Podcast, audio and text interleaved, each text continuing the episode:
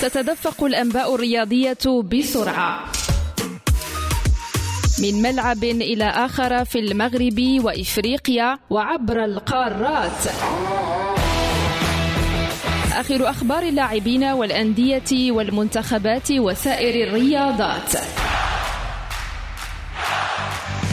في موعدكم اليومي مختصرات رياضية مع محمد أمين علام على ريم راديو. أعلنت الجامعة الملكية المغربية لكرة القدم اليوم أن الرجاء والوداد الرياضيين والجيش الملكي سيمثلون المغرب في كأس الملك سلمان أواخر يوليوز وبداية غشت المقبلين. بيان ذكرت فيه أن المسابقة لا تتعارض مع برنامج البطولة الوطنية وأن الاستحقاق الرياضي الذي فرضه الاتحاد العربي كان حاسما في اختيار الأندية الثلاثة. الرجاء حامل اللقب والوداد بطل الدوري المغربي. أما الجيش الملكي فهو صاحب المركز المركز الثالث في البطولة الموسم المنصرم خلف قطبي الدار البيضاء. بيان آخر اليوم لكن من العصبة الوطنية لكرة القدم. جاء فيه أن برنامج الرجاء والوداد في البطولة الوطنية طرأ عليه بعض التغيير بناء على تغييرات أحدثها الاتحاد الإفريقي لكرة القدم في مشاركة الناديين القارية. لقاء الوداد ونهضة بركان لحساب الجولة التاسعة عشرة سيجرى يوم السابع من مارس على الساعة السادسة والربع مساء. أما مواجهة الرجاء بأكادير أمام الحرسانية تلعب يوم الثاني عشر من ذات الشهر في الثامنة والنصف مساء.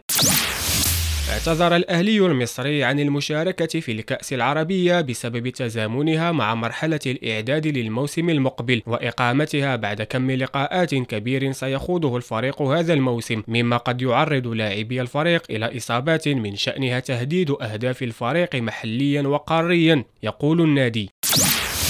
عرضت ناميبيا وبوتسوانا ملف ترشحهما المشترك لتنظيم كأس أمم إفريقيا 2027 على الكاف. تقارير أكدت على أن البلدين هما الأوفر حظا لنيل النسخة حفاظا على مبدأ تنويع مناطق التنظيم داخل القارة. بما أن دورة 25 ستقام في شمال إفريقيا الملف أطلق عليه لقب بونا تجميعا لأول حرفين من اسمي البلدين.